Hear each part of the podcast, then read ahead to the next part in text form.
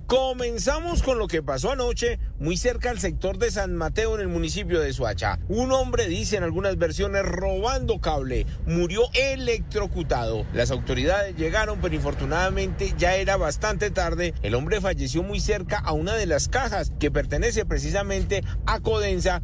Dicen algunas versiones que es el mismo que desde hace varias semanas venía robándose el cable en este punto al sur de la capital del país.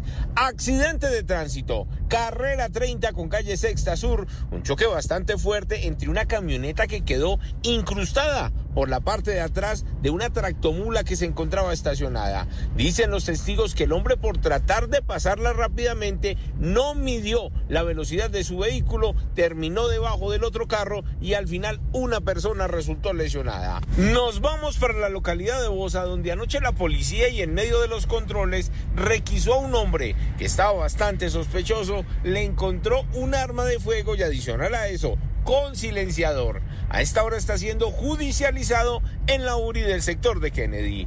En unos minutos les voy a contar de los dos ataques que ocurrieron en las últimas horas en Bogotá a dos mujeres en hechos aislados. En uno de ellos, un ladrón, por robar a la mujer que llegaba a su casa, la agredió con una botella y les tengo los pormenores. Edward Porras, Blue Radio.